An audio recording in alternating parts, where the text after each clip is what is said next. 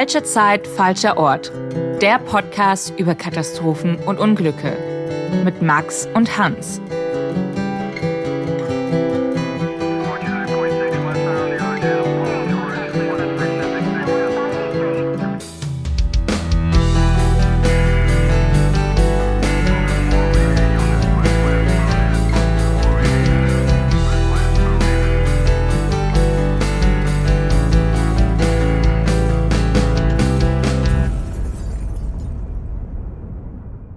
Hier ist wieder eine neue Folge von Falsche Zeit, falscher Ort, der Podcast über Katastrophen und Unglücke. Wir sind Hans und Max und wollen euch auch in dieser Folge wieder einen Fall, eine Katastrophe vorstellen. Es geht natürlich um, um Katastrophen. In dieser Folge geht es um ein Flugzeugunglück, um einen Flugzeugabsturz. Das heißt, wenn ihr euch mit dem Thema schwer tut, dann hört vielleicht äh, nicht zu oder zumindest nicht alleine. Der Fall, um den es heute geht, Anfang der 90er Jahre. Ich habe diesen Fall zum ersten Mal wahrgenommen in einer ähm, Mayday-Folge, der berühmten Mayday-Alarm im Cockpit-Serie, die ich, und ich glaube, du auch bei YouTube durchgesucht Definitiv. Habe. Ja. Und das war, glaube ich, auch so einer der ersten Fälle, die ich da gesehen habe.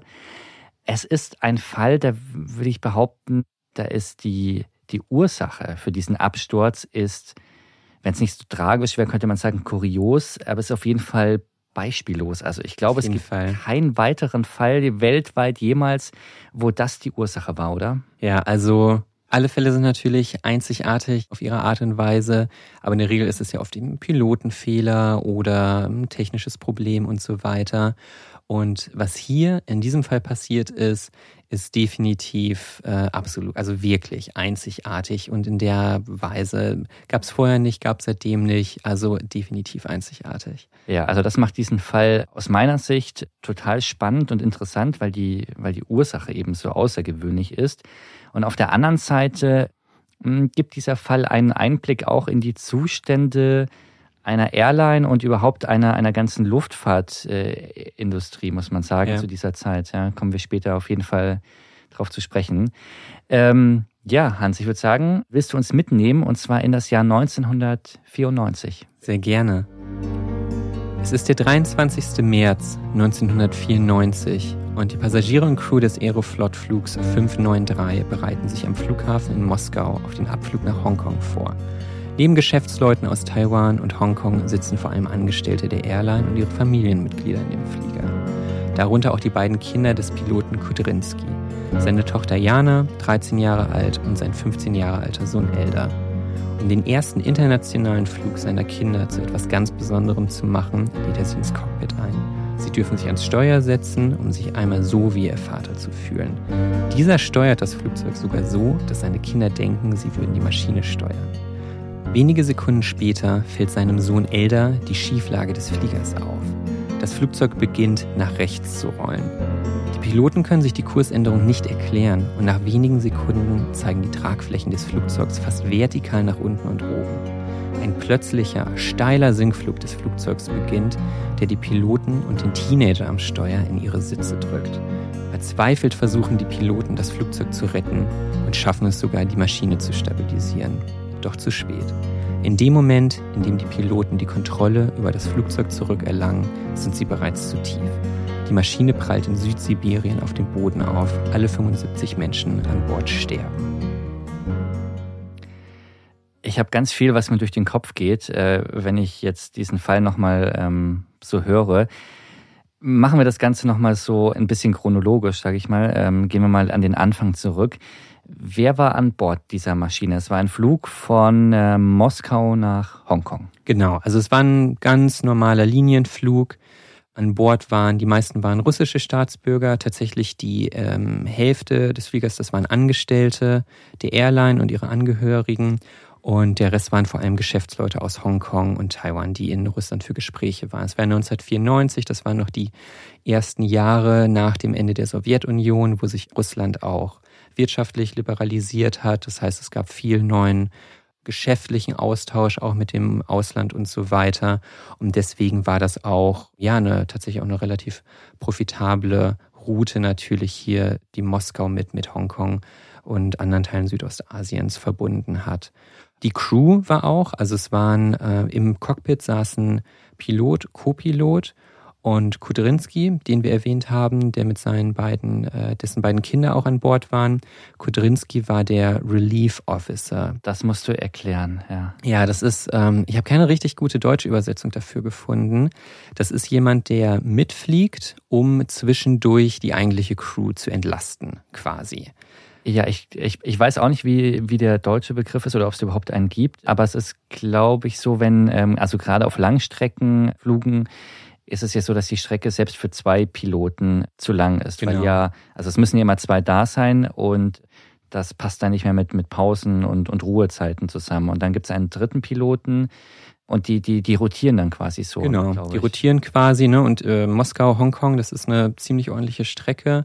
Und deswegen war eben dieser, dieser äh, Relief Pilot mit an Bord, um, ja. um die Piloten, der dann auch äh, tatsächlich, also es ist jetzt auch nicht irgendwie ein unerfahrener Pilot oder sowas, sondern wirklich ein sehr erfahrener Pilot, der eben auch den Kapitän entlastet und nicht den Co-Piloten. Ja, ich glaube, es ist so, dass sogar Teil des Briefings vorm Flug ist, dass ausgemacht wird, wer wann Pause hat und wer wann übernimmt und auf welcher Position sitzt. Und also ist was total Normales, dass eben drei Piloten ähm, sich die Arbeit teilen. Max, was war, was war dein längster Flug bisher?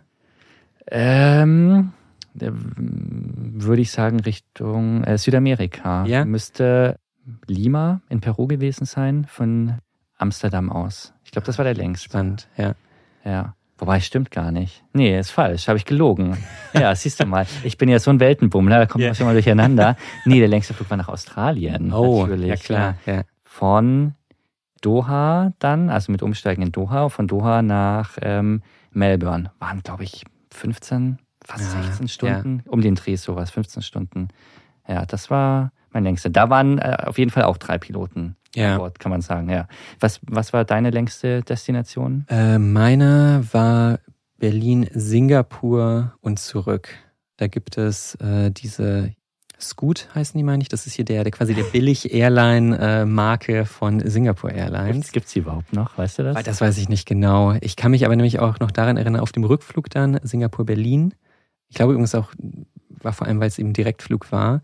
Da musste ich nämlich dran denken. Ich glaube, das waren auch so 14, 15 Stunden, meine ich. Ja. Und ich kann mich nämlich noch daran erinnern, dass die ähm, Flugbegleiterin, als sie sich dann auf dem Anflug auf Berlin sich dann in ihre Sitze gesetzt haben, die, die sitzen einem dann ja gegenüber. Äh, teilweise. Ja, genau. Und ähm, dass denen dort äh, die Augen zugefallen sind. und da hatte ich mir dann auch äh, die Gedanken natürlich gemacht, oh, hoffentlich sind die Piloten nicht genauso müde wie die Flugbegleiter. ja, Okay. Aber sehr gut gegangen. Also. Nee, genau, hat, hat alles geklappt. Ich denke, da werden halt auch so, ich habe es natürlich jetzt nicht persönlich mitbekommen, aber ich denke, da wird es natürlich auch genug Piloten gegeben oder Pilotinnen gegeben haben, um diese Maschine dann sicher in äh, Berlin zu landen. Wie komfortabel war das für dich in der ähm, Economy bei Scoot? Ich ähm, hätte, ich würde es nicht nochmal machen, tatsächlich. ähm, die Airline war auch dafür bekannt, dass du, du darfst nichts selbst mitbringen. Das heißt, äh, noch nicht mal ein Butterbrot, noch nicht mal Wasser durftest du selbst mit reinbringen. Du musstest dir alles im Flieger kaufen. Ich habe danach nochmal die Kalkulation aufgemacht. Hätte ich eigentlich, eigentlich hätte ich mir einfach ein teureres Ticket holen können ja. und hätte äh, ja genau den gleichen Service gehabt. Man hat viele Leute gesehen, die sich da nochmal so schnell umgeschaut haben, Flugbegleiterin in der Nähe, ja, nein, und dann schnell die Chance genutzt, um sich hier einen Schluck Wasser zu nehmen aus einer mitgebrachten oh, Flasche, Gott. weil man tatsächlich auch ermahnt wurde, ja. wenn man hier mitgebrachtes Wasser getrunken hat. Da. Dabei soll man ja gerade auf Flügen viel trinken, weil das ja genau. von, der, von, der, Luft und so weiter äh, nicht so gut ist. Man soll ja ähm, ja, also eigentlich total ungesund. Ja, genau. Und äh, ja, so als kleine, kleine Exkursion dazu einmal zu Langstreckenflügen und warum es wichtig ist, dass es genug äh, Flugpersonal gibt. Ja. Ja, zurück ins Jahr 1994, zurück auf den ähm, Aeroflot-Flug 593 von Moskau nach Hongkong. Was ist da genau passiert? Also abgehoben ist das Flugzeug ja völlig ohne Probleme äh, in Moskau. Genau, also eigentlich hm, völlig ereignislos, ist abgehoben und so weiter. Man muss auch dazu sagen, die Crew, insbesondere die Piloten, waren sehr erfahren. Also zwischen diesen drei Piloten, dem, dem Kapitän, dem Co-Piloten und dem Relief Officer Kudrinski, die hatten insgesamt über 25.000 Flugstunden. Also sehr erfahrene Piloten aber, und das muss man dazu sagen, das ist später nochmal ein sehr wichtiges Detail, insgesamt nur etwa zusammen, sogar etwas um die 1000 Stunden äh, mit der Airbus A310. Das war das Modell, was dort genutzt wurde. Ich glaube, das ist gar nicht so besonders viel, oder? Vor allem, wenn die zusammen nur auf die Stunden kommen. Genau, also wenn man das mal so vergleicht, die hatten ne, diese 25.000 Flugstunden, die sie vor allem so auf ähm, Sowjetmodellen geflogen sind und dazu, es, dann sind diese 1000 Stunden mit dem Airbus natürlich eher so ein Bruchteil davon. Und es war nämlich gerade die Zeit, in der nach dem Fall der Sowjetunion und so weiter, Aeroflot wollte sich modernisieren, hat viele westliche Maschinen, Airbus äh, zum Beispiel in diesem Fall, gekauft und dementsprechend musste quasi einmal die, äh, ja, auch alle Piloten mussten auf einmal lernen, auf diesen neuen westlichen Maschinen zu fliegen, die sich in einigen Punkten, da kommen wir dann auch gleich nochmal zu, doch dann sehr stark tatsächlich von den Sowjetmaschinen unterschieden haben. Und so war es dann eben abgehoben in, Mos in Moskau, in Sheremetyevo, ähm, völlig, völlig ereignislos, nichts ist passiert. Und irgendwann war es dann so, als sie dann in der Luft waren, dass dieser ähm, Relief Pilot, Relief Officer Kudrinski, der wollte seinen Kindern, seiner 13-jährigen Tochter und seinem 15-jährigen Sohn, der wollte denen einmal was ganz Besonderes zeigen. Das war der erste internationale Flug seiner Kinder. Und da wollte er ja, ihnen einfach ähm, das Cockpit zeigen und sogar darüber hinaus nochmal eine, eine, eine ganz besondere Erfahrung quasi bieten. Also äh, total nachvollziehbar. Als, äh, als Kind hätte ich das, äh, glaube ich, absolut äh, gefeiert. Du hast gesagt, eine andere Erfahrung wollt ihr noch bieten. Was hat er sich überlegt? Ja, also du musst dir dann vorstellen, es ist fast äh, schon so ein bisschen eng im Cockpit geworden. Im Cockpit waren jetzt äh, fünf Menschen. Kudrinski, seine beiden Kinder, Co-Pilot und dann auch noch ein als Passagier mitfliegender weiterer Pilot, die sich da alle im Cockpit dann getummelt haben. Und er hat dann seine Kinder ans, an den Steuerknüppel quasi gelassen dort. Ah. Und äh, die sollten, die durften natürlich eigentlich nicht selbst steuern. Nee, das war klar. natürlich denen auch schon klar. Wie alt ist der? 15 Jahre. Genau, 15 ja. Jahre. Äh, und erst, erst das Mädchen, die, äh, die 13-Jährige. Was er aber, Kudrinski als, als der Vater wollte denen halt irgendwie so das Gefühl geben, die Illusion geben, sie würden diesen Flieger steuern. Was er gemacht hat, war, er hat quasi den, den Autopiloten umgestellt in einen anderen Modus und hat dann geschaut, aha, hier seine Tochter schiebt die Maschine quasi gerade so ein bisschen nach rechts oder links und er hat dann, ohne dass es seine Kinder bemerkt haben, hat er quasi mit mitgesteuert ah. in dem Moment. Und dann war natürlich große Begeisterung darüber. Stell dir mal vor, du bist hier als Teenager ja, und hast klar. das Gefühl, du steuerst hier diese, diese große Maschine. Große Kinderaugen, bestimmt. Genau. Ja, also genau. kann ich absolut äh, nachfühlen, auch, dass das natürlich für beide Seiten äh, eine wirklich äh, coole Erfahrung ist. Genau. Ja. Die Kinder haben das Gefühl, sie steuern dieses Flugzeug und Kudrinski als Vater kann ihnen eine große Freude damit machen. Also eigentlich war das, es war natürlich unglaublich fahrlässig, aber Klar. quasi lieb gemeint von dem Vater sozusagen. Absolut. Und äh, ja, man muss wahrscheinlich sagen, es kommt so, wie es kommen musste, äh, wenn man sowas Abenteuerliches sich traut und, und macht dann geht es natürlich schief. Und äh, so war es auch auf diesem Flug. Was, was, was ist passiert? Genau, also aus dieser gut gemeinten Sache, das war der Beginn der Katastrophe sozusagen. Denn erst hat seine Tochter gesteuert oder vermeintlich gesteuert und dann wurde sein Sohn, der 15-jährige Elder, an die, äh, an die Steuerung gelassen. Und der hat die Steuerung so stark oder so weit bewegt, dass der Autopilot, der natürlich angeschaltet war, der hat das als manuelle Übernahme interpretiert und sich größtenteils abgeschaltet. Und nicht komplett, aber sondern zumindest auf einer Achse sozusagen. Also du musst dir vorstellen, du kannst den Flieger ja quasi nach links und rechts, also um die eigene Achse oder nach oben und unten quasi bewegen. Ja. Und kommen wir gleich nochmal zurück, warum das auch ein wichtiger Teil ist. Und der, so übernimmt quasi der Teenager, ohne es zu wissen, übernimmt die Kontrolle über den, über, über das Flugzeug. Aber das, und das wusste der Vater zu dem Moment äh, ja auch gar nicht. Genau, der Vater wusste es nicht, der Co-Pilot, also niemand, niemand im Cockpit hat was gemerkt. Selbst die erfahrenen Piloten haben erstmal nichts mitbekommen davon, dass sie eigentlich das Flugzeug nicht mehr unter Kontrolle haben. Und dann ist es tatsächlich der Teenager, der auf einmal sagt, so hier, das Flugzeug beginnt zu rollen. Es fängt nämlich an, sich nach rechts, also rollen bedeutet ja im Kontext von dem Flugzeug ebenso, dass es sich um die eigene Achse dreht. Das heißt, der rechte Flügel in diesem Fall ähm, fängt an, sich vertikal nach unten zu bewegen, also immer weiter, ja. immer weiter quasi vertikal wird. Und der Teenager, Sohn der einzige oder einer von den wenigen oder neben seiner Schwester, die eigentlich keine Ahnung davon haben, sagt auf einmal hier, das Flugzeug fängt an, sich zu drehen. Und die Piloten wissen erstmal nichts damit anzufangen. Wie kann das sein? Eigentlich darf das ja nicht passieren. Autopilot sollte noch angeschaltet sein, das kann eigentlich gar nicht sein. Und hier fängt es dann wirklich an, äh, extrem, extrem, also hier bricht dann das absolute Chaos quasi los. Also der Autopilot, der jetzt größtenteils abgeschaltet ist, interpretiert trotzdem dieses Manöver, dieses rollende Manöver äh, so, dass äh, als ob der Pilot jetzt hier quasi eine 180-Grad-Wende machen will. Das ist zum Beispiel, das ist dieses sogenannte Holding Pattern, was zum Beispiel benutzt wird, wenn ein Flughafen angesteuert werden soll, der Flieger aber noch nicht landen darf und dementsprechend halt anfängt zu kreisen. Ach, diese berühmte Warteschleife. Genau, die Warteschleife. Mhm. Ja.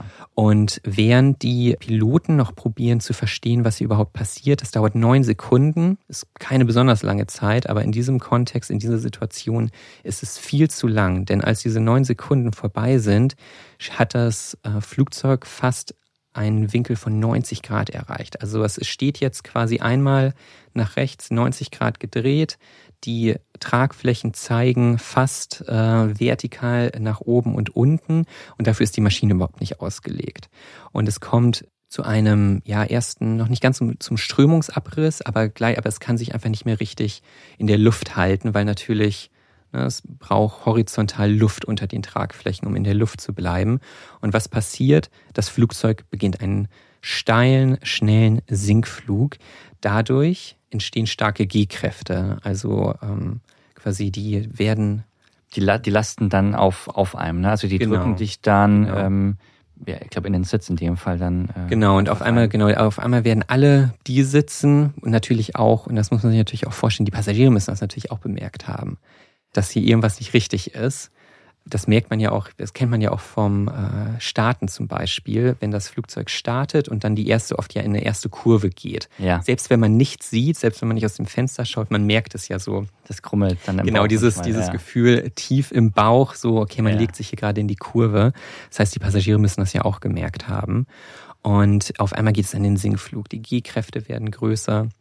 Und alle, die in einem Sitz sitzen, werden in ihre Sessel, in den, in den Pilotensessel gedrückt, inklusive natürlich auch des 15-jährigen Elder. Der sitzt ja immer noch quasi auf dem Schoß von seinem Vater, oder? Sogar alleine, sogar, so, okay. sogar ohne, noch nicht mal auf dem Schoß, sondern er sitzt ah. einfach in diesem Sessel drin. Ja. Und was dann sogar auch dazu führt, dass, und das, das stelle ich mir auch an seiner, also in seiner Situation ganz schlimm vor. Und natürlich sagt dann hier sein, sein Vater hier, Elder, weg da irgendwie. Er will natürlich auch die Instrumente übernehmen.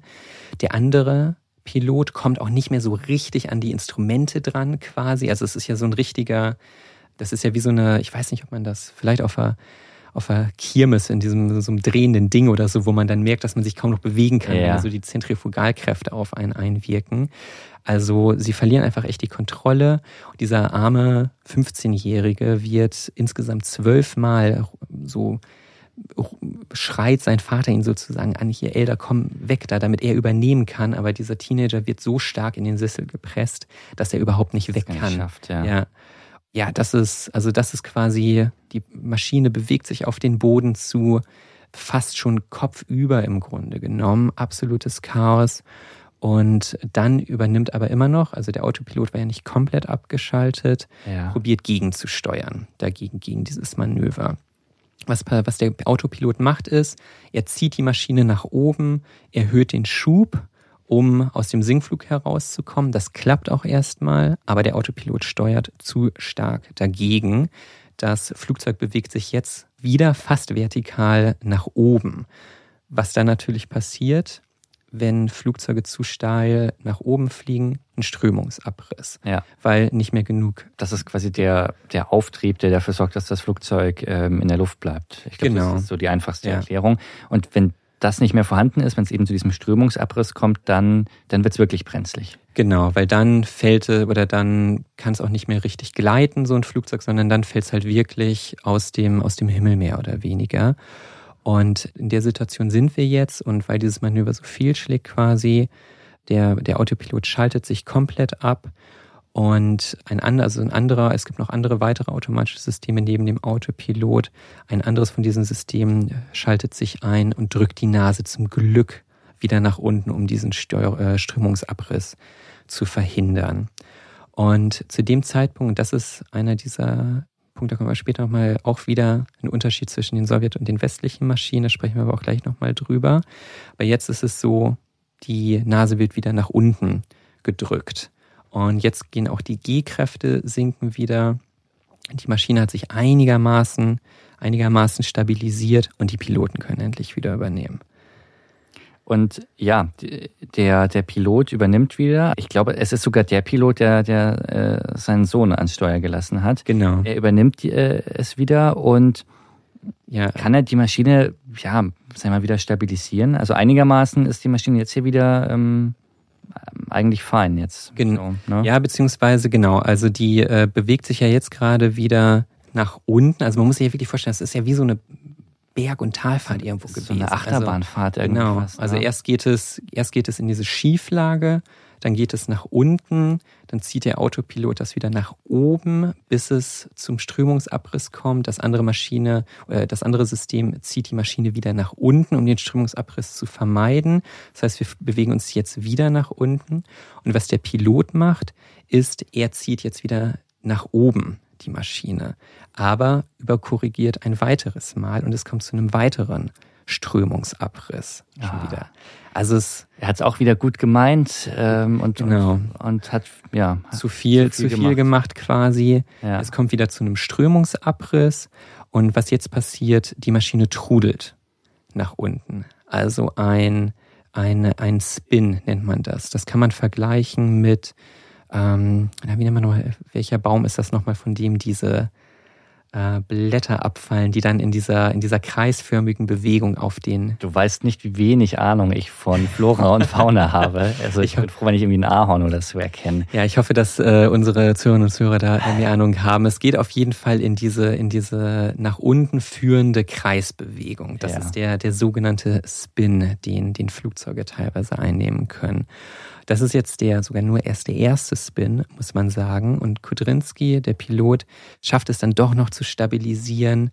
Was passiert? Er überkorrigiert ein weiteres Schon wieder. Mal. Genau. Der mhm. zweite Spin beginnt. Und schon wieder ist die, bewegt sich die Maschine in kreisförmiger Route sozusagen auf den Boden zu. Und dann endlich, endlich eine Stabilisierung findet statt. Kudrinski schafft es, die Maschine zu stabilisieren, aber zu spät. Es reicht nicht mehr. Es, genau, es reicht nicht mehr. Die Maschine ist schon viel zu tief gesunken mhm. zu diesem Zeitpunkt. Sie schaffen es einfach nicht mehr, die nötige Höhe zu erreichen und letztendlich schlägt dann die Maschine mit 250 Stundenkilometern in Südsibirien auf dem Boden auf. Alle Menschen sterben. Boah, also was für ein, das ist eine Katastrophe, die hätte quasi nicht passieren müssen. Also das ist so, es war jetzt ja kein, kein technisches Problem oder ähm, was wir auch oft hatten, dass es eine Art Fahrlässigkeit war, weil einer nicht, nicht genau gearbeitet hat oder, oder so.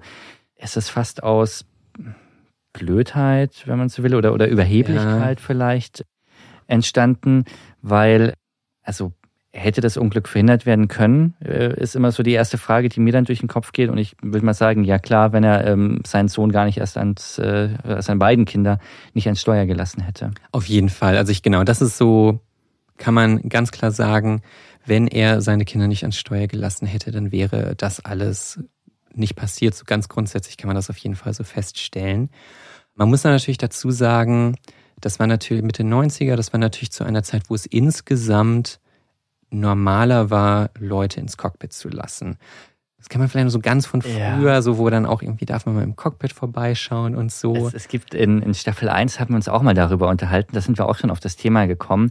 Ich habe es nicht mehr erlebt, also ich ähm, war nie im Cockpit vorne drin und ich habe das auch nie erlebt, dass irgendwie äh, andere Personen oder, oder Kinder das machen konnten.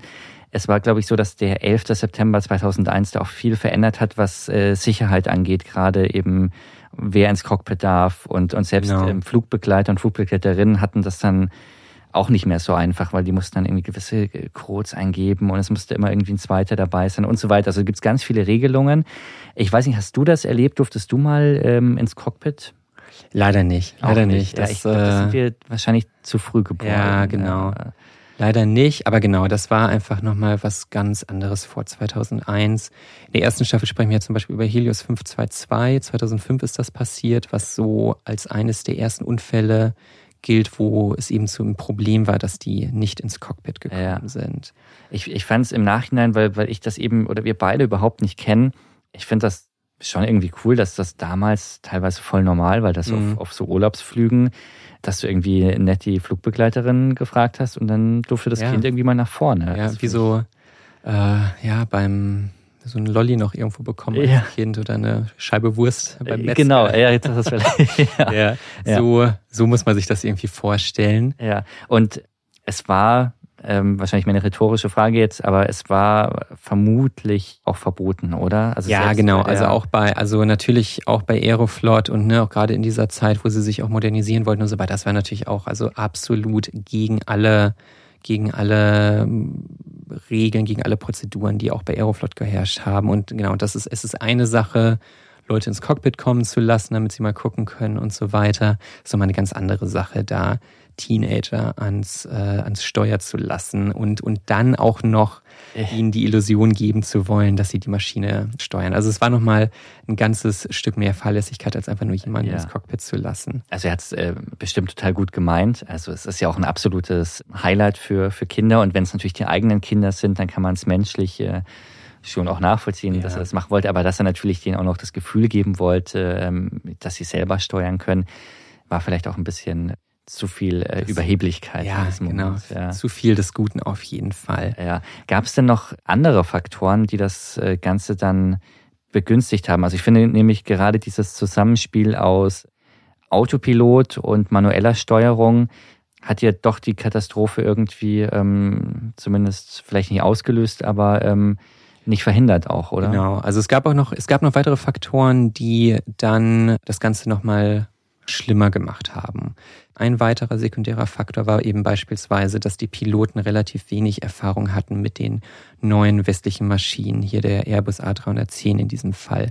Ein grundsätzlicher Unterschied zwischen diesen neuen westlichen Maschinen und den Sowjetmaschinen, mit denen sie sehr gut vertraut waren, war zum Beispiel einmal in den Sowjetmaschinen, wenn dort der Autopilot ausgestellt wurde, dann gab es ein lautes Warnsignal auch ein Audiosignal, was quasi nicht zu überhören war. Bei äh, dem Airbus, in diesem Falle, gab es aber einfach nur ein visuelles Signal, eine Leuchte, die angeht. Das heißt, kann man sich vielleicht auch vorstellen, vielleicht ist es da auch sogar dann eben verteilt gewesen, dass sie so viel Erfahrung mit diesen Sowjetmaschinen hatten, dass sie es so gewöhnt waren, dass der Autopilot, wenn er sich deaktiviert, eben auf einmal ein lautes Warnsignal von sich gibt, dass man dann schnell so eine, einfach nur eine Leuchte einfach ignoriert. Ja, und vielleicht auch einfach gar nicht bemerkt hat, ja, in diesem, genau. in diesem Fall. Also eine Art von ähm, ja, Konstruktionsfehler kann man jetzt, glaube ich, nicht sagen, wäre zu viel, sondern einfach ein Unterschied zu dem, genau. was sie äh, gewohnt einfach waren. Ja. In, in, den Modellen einfach äh, unterschiedlich war. Der Autopilot hat auch noch auf eine andere Weise etwas anders funktioniert. Bei den Sowjetmaschinen war es quasi so, der Autopilot war entweder an oder aus. Bei dem Airbus war es aber so, dass Teile des Autopiloten, also quasi je nach Achse, konnten, ähm, konnten deaktiviert werden. Also so war es so, dass es passieren oder das war natürlich auch vorgesehen, es konnte passieren, dass eben sich nur eine Achse ausstellt, wie in diesem Falle, wo eben dann nur die links-rechts, das Rollen entlang dieser Länge, das äh, wo er auf einmal manuell, aber oben unten war äh, noch äh, von dem Autopiloten gesteuert. Das heißt auch nochmal so ein kleiner Unterschied, wie der Autopilot zwischen der Airbus und einer Sowjetmaschine halt funktioniert. Man muss ja auch sagen, es, die hatten auch gar nicht so viel Zeit, das alles zu durchdenken oder sich vielleicht auch die Unterschiede äh, deutlich zu machen. Es ging alles ziemlich schnell, also zwischen der Übernahme des Steuers durch den Sohn und am Ende dem Aufprall lagen nur sieben Minuten. Das ist ja nicht viel und das ist jetzt auch wenig Zeit, um vielleicht sich auch nochmal in Ruhe das natürlich äh, zu analysieren und auf äh, Warnleuchten und so weiter zu achten. Ja, definitiv. Also sieben Minuten eine, sind eine sehr, sehr kurze Zeit und wir hatten ja auch darüber gesprochen, also was in diesen sieben Minuten auch alles passiert ist. Also wirklich diese absolute Achterbahnfahrt von mehrfachem Strömungsabriss, Schieflagen und so weiter und so fort. Also man kann sich einfach vorstellen, dass es kaum was ein absolutes, was für ein absolutes Chaos geherrscht haben muss, fast keine Möglichkeit, sich so richtig drauf zu konzentrieren. Und ein tragisches Detail ist da auch, ähm, es gab ja zwei Spins, die, die das Flugzeug mitgemacht hat. Also Spins waren diese kreisförmigen genau, diese kreisförmigen Bewegungen Richtung Boden. Ja. Und spätere Ermittlungen werden zeigen, die hätten einfach nach dem ersten Spin, sie hätten einfach nichts machen müssen, wo dann ja der Pilot wieder überkorrigiert hat und dann quasi auch den zweiten Spin begonnen hat. Nach dem ersten, sie hätten einfach nichts machen müssen, dann wäre das Flugzeug völlig automatisch aus aerodynamischen Gründen, äh, hätte sich quasi wieder von alleine stabilisiert. Denn, um mir vielleicht noch auch was Positives zu sagen, was viele Leute unterschätzen, ist tatsächlich, wie stabil so große Flugzeuge eigentlich sind. Also es kann sehr, sehr, sehr viel schiefgehen, solange sie noch beide Tragflächen und so weiter haben, sind selbst diese riesigen Flugzeuge eigentlich sehr, sehr stabil. Also man kann sich das ja vorstellen im Spin, es kommt ja noch Luft von unten unter die Tragflächen. Das heißt, irgendwann hätte sich das einfach selbst stabilisiert und wäre dann quasi geradeaus weiter geflogen, wenn es quasi wieder genug Luft unter den Tragflächen gehabt hätte. Fand ich sehr, sehr spannend, eigentlich aus einem, ja, sehr gut zu wissen, dass es so ist. Das ist eine Sache, die mich sehr beruhigt. Zusätzlich übrigens auch zu dem Wissen, wie weit selbst so ein, ähm, so ein Riesenflieger äh, gleiten kann. Ich glaube, es wissen ja auch nicht so viele. Ja. Ich glaube, viele haben ja auch sogar eine Vorstellung, sobald die Triebwerke kaputt sind, dann fällt so ein Flugzeug äh, wie ein Stein ja. zu Boden. Aber in Wirklichkeit können ja auch selbst so ein riesiger Jumbojet kann ja wahnsinnig weit gleiten einfach und dann trotzdem noch gelandet werden. Das wäre ein paar positive Sachen auch mal genau, erzählen. Nicht genau, immer nur so die, als- die Sachen, die schief gehen, ja. Ja, als kleiner, als kleiner Aero, aerodynamischer Exkurs. Also eigentlich, ne, was in diesem Fall wirklich tragisch ist, eigentlich, sie hätten einfach nur die, die Finger auch wieder zu viel des Guten quasi. Sie hätten einfach Ja. die Finger vom Steuer lassen müssen und dann hätte sich das Flugzeug von alleine stabilisiert. Ist einfach nicht passiert und die offizielle Schlussfolgerung der russischen Ermittler später wird dann auch sein, der Hauptgrund für den Absturz war die Entscheidung des Piloten, seine Kinder ins Cockpit zu lassen und dort an die Armaturen zu lassen. Das muss man sagen, ist äh, ja vielleicht auch ein ganz gutes Beispiel, was für eine wilde Zeit, muss man sagen, ähm, bei Aeroflot äh, in diesen Jahren davor und, und da geherrscht hat. Also es war mh, ja vielleicht eine relativ abenteuerliche Airline, die Aeroflot. Hast du da mal so ein bisschen reingelesen, was da für Zustände geherrscht haben? Ja, auf jeden Fall. Also das, das fand ich auch sehr, sehr interessant. Ich hatte ja schon in unserer ersten Folge bei der Concorde gesagt, ich finde es hier so, Sowjettechnologie finde ich total faszinierend. Irgendwie so auch gerade so aus der Zeit des Kalten Krieges und so weiter, was so der Wettbewerb mit dem Westen dazu geführt hat, dass die, obwohl wirtschaftlich natürlich deutlich sch- schwächer, einfach auch äh, trotzdem ähm, ingenieursmäßig beispielsweise technologisch sehr interessante Sachen entwickelt haben, so wie die Sowjetversion der Concorde, die, Tupolev, ja. die Tupolev, die aber ähm, ja wirklich ähm, nach kürzester oder fast nach kürzester Zeit wieder aus dem Verkehr gezogen wurde, weil sie einfach zu laut war für in der Ja. Passagierkabine. Ja, aber insgesamt äh, finde ich einfach sehr spannend und zwar ähm, galt Aeroflot als eine der tödlichsten Airlines der Welt und war sie auch, wenn man sich auch die Statistiken anschaut. Also ne, die Aeroflot gab es sehr, sehr lange. Und zwischen 1946 und 1989 gab es tatsächlich 721 Vorfälle, Boah, in die die Aeroflot verwickelt war. Ja. Das ist richtig viel. Und ähm, wo man denkt, klar, irgendwie über diese, ne, es sind 45 Jahre quasi. Es gab insgesamt 8231 Tote. Heftig, finde Ja. ich eine wahnsinnig große Zahl, Wirklich, wirklich wahnsinnig.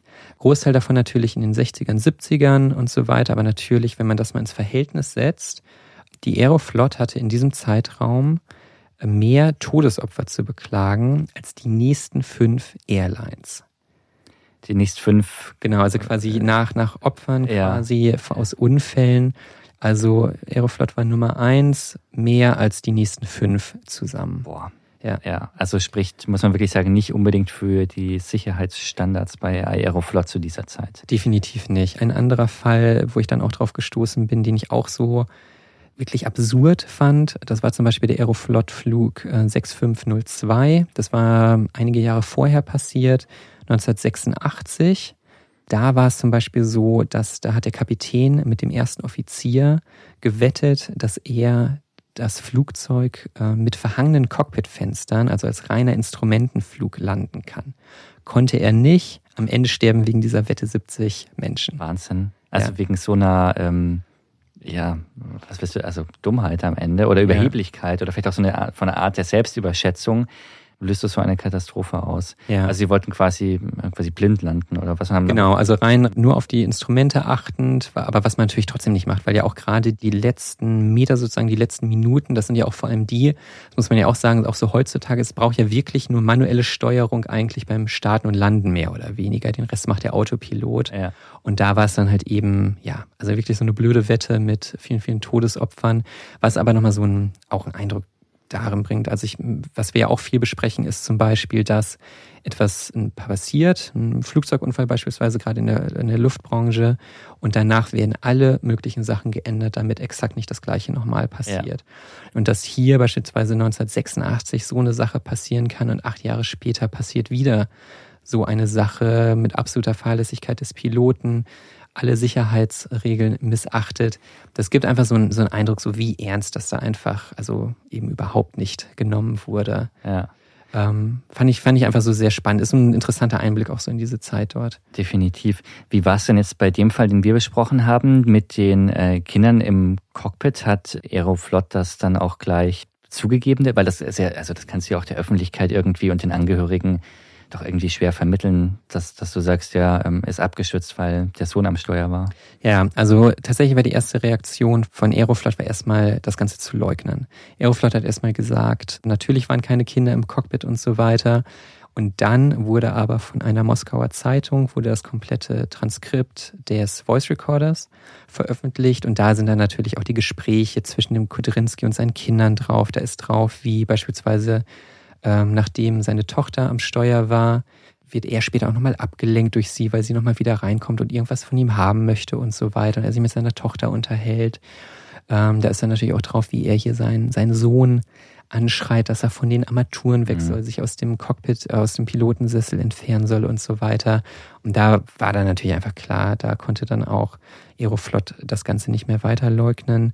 Äh, es gab auch noch einen Prozess, tatsächlich auch gerade, weil natürlich auch die Passagiere aus Hongkong, aus Taiwan, gab es natürlich auch. Also es war, konnte jetzt nicht irgendwie als rein nationaler Zwischenfall unter den Teppich gekehrt werden. Also es gab auch ein Angebot von Aeroflottern zum Beispiel auch an die Passagiere, an Entschädigungszahlungen und so weiter, die aber auch gerade von den, von diesen Geschäftsleuten aus Hongkong und Taiwan wurde abgelehnt als zu niedrig.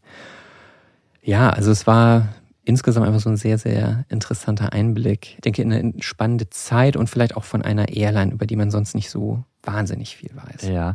Wie ging es denn mit der Aeroflot weiter? Also die Sowjetunion ist ja dann auch zerfallen. Was hatte das für Konsequenzen für die Airline? Ja, das war natürlich auch zu der Zeit 1994, das war immer noch so in dem Prozess. Ähm, die Aeroflot war ja mal die Airline der Sowjetunion, dann ist die Sowjetunion zerfallen und in der Zeit ist tatsächlich, also musste sich komplett neu formieren und ist dann auch von über 1000 Flugzeugen auf etwas über 100 geschrumpft. Also wirklich radikal. Genau, weil sich ja. natürlich auch die ganzen anderen Länder, die ehemaligen Sowjetrepubliken, die jetzt eigenständige Länder waren, haben ihre eigenen Airlines gegründet und so weiter.